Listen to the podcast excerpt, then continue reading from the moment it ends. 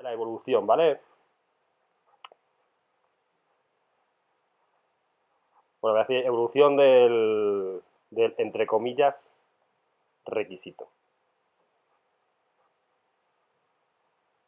Digo entre comillas porque más que evolución del requisito es de cómo gestionar, quizá más corto sería cómo gestionar las necesidades, por decirlo de alguna manera.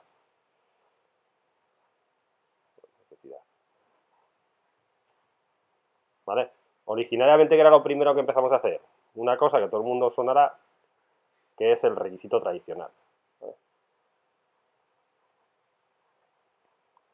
El requisito tradicional normalmente estuvo asociado con un montón de documentación.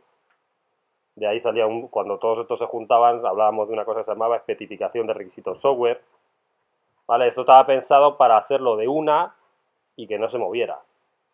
De hecho, había, bueno, no sé ni cuántos estándares, modelos, plantillas gigantes de cómo hacer esto.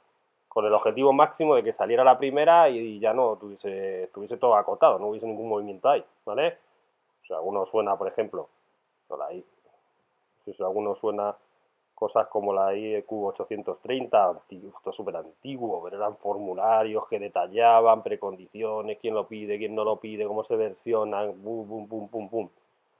Pues nos cabía en métrica 3. ¿Vale? Pero bueno, sobre todo esto era es antiguo y iba, un poco con esa idea, ¿no?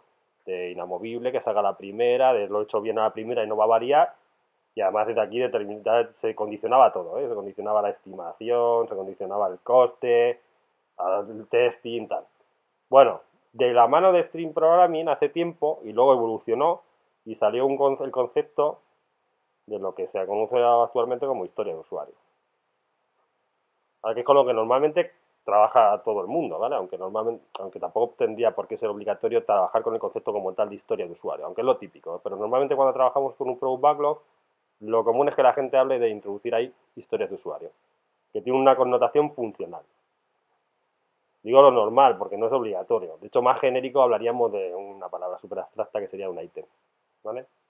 Como algo que es algo que aporta valor, pequeñito, conciso, que no está pensado para que aquí esté eh, descrito textualmente al máximo, ¿vale?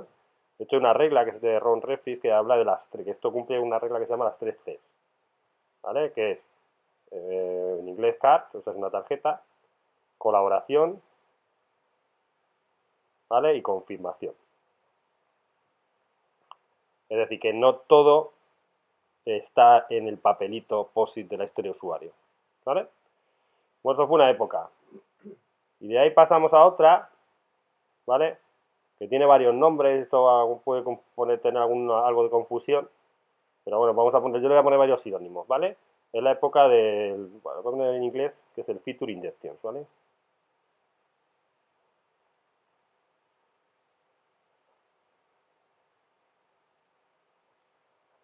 Así como la inyección de features, la inyección de, no sé, de características, de funcionalidades, ¿vale? Entonces esto venía de varias palabrillas que se juntan aquí, ¿vale? Como estoy evolucionando poco a poco, como que se juntan aquí varias palabras. Un poquito el BDD como tal, Behavior Driver Development, o sea, desarrollo dirigido por cómo se va a comportar la aplicación, el construir desde fuera hacia adentro, es decir, yo voy diciendo comportamiento de cómo se construye, cómo, no, no, no cómo se construye, sino cómo espero que se comporte construye en función a superar esos comportamientos esperados, ¿vale? Aquí se junta también otra, otra, otra cosa que es el Valle Samples, es decir, que aquí ya eh, por una cosa que en algunos momentos nos daba, que ya estaba pensado, pero no estaba tan explícito esto de aquí. Y era que se decía, digamos, yendo solo al concepto de historia de usuario, se decía la funcionalidad, pero todavía no quedaba suficientemente claro, ¿vale? La evolución a esto es, además, darme un ejemplo de cómo quiero que funcione, ¿vale? Aquí un ejemplo, una de las palabras representativas de todo esto es Herkin. Herkin como un lenguajito, ¿vale? Que me ayudaba a definir estas features y además ayudarme a que yo defina, bueno, yo, de hecho esto no era yo, era, bueno, yo desde luego que no, digo, era el, responsable de negocio, product owner, aquí participaba el responsable de test y aquí participaba la parte de desarrollo. Entre estas tres figuras, de manera conjunta, trabajaban en definir esto y, entre otras cosas, se trabajaba en dar ejemplos. Ejemplos de cómo eso, una vez que esté, yo espero que funcione. Ejemplos reales. ¿Vale? Entonces Herkin ayuda también a eso.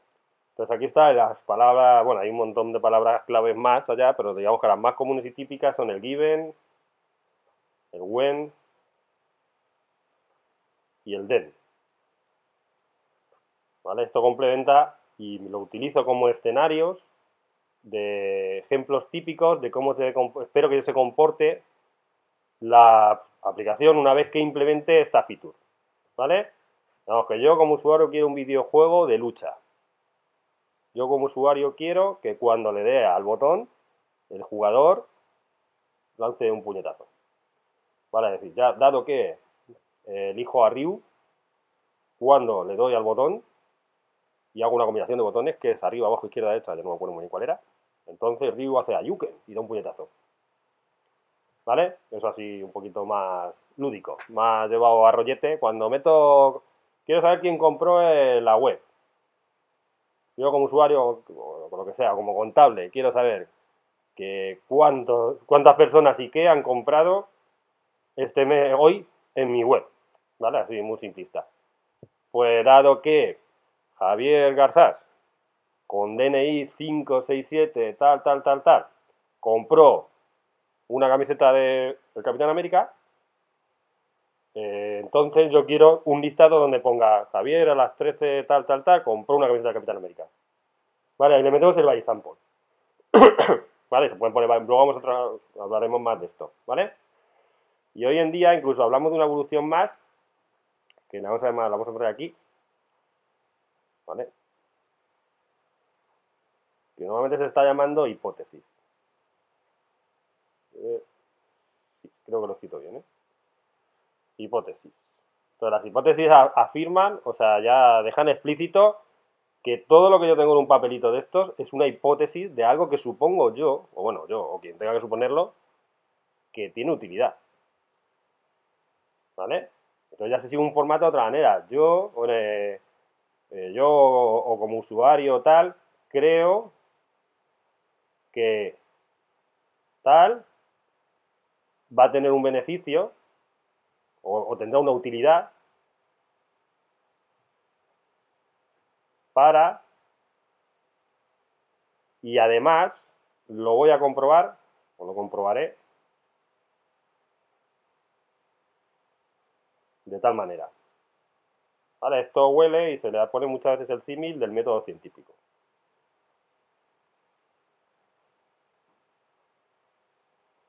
¿Qué es lo que hace el método científico? Pues supone que va a pasar algo de una teoría y luego lo que hace es validarla.